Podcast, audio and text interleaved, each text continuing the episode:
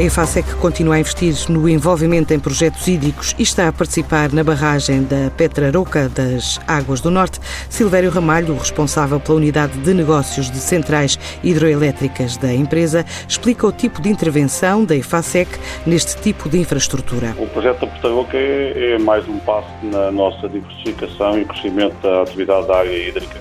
Se olharmos para a história da EFASEC, sempre estivemos presentes no desenvolvimento da área hídrica em Portugal onde posso destacar os mediáticos projetos da barragem do Alqueva e de Forstua.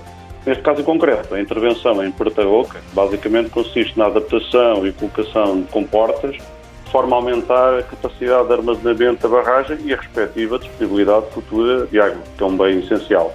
Somos o main contractor, onde a capacidade de integração é fundamental processo deste projeto. Há outros projetos em curso em território nacional. Nós temos neste momento vários projetos hídricos a decorrer, nomeadamente em Angola, no esforço de potência de Oaxim, um projeto que envolve vários parceiros tecnológicos internacionais. Também temos vários a decorrer em Portugal, tão diversos como seja na região autónoma da Madeira para a eletricidade da Madeira ou para a EDP Produção no continente, na barragem de Castelo de Bode são projetos que estão sempre a aparecer e cada vez mais esta preocupação com a sustentabilidade é um fator que está na ordem do dia. Além dos projetos em solo português, também se perspectiva negócio em Moçambique e no México. Nós temos neste momento dois projetos que estamos a iniciar, são projetos importantes no domínio da parceria hídrica que temos com alguns parceiros.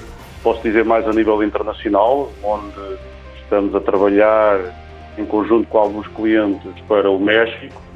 Também estamos a trabalhar em alguns temas para Moçambique, onde a questão da água também é muito importante. Esperamos concretizar estes projetos nos próximos tempos e em, em, Portugal em concreto. Temos as Águas de Portugal, continuam a investir na questão do setor hídrico e nós vamos seguir todos estes projetos que estão a ser preparados e a ser lançados com esta preocupação claramente da sustentabilidade e pensar também na transformação energética que vivemos. Esse é o nosso os nossos passos seguintes que vamos ter. Dois projetos no exterior e vários em perspectiva em Portugal, de norte a sul do país, com tecnologia que a EFASEC diz ser inovadora numa era de transformação energética em áreas como a hidromecânica.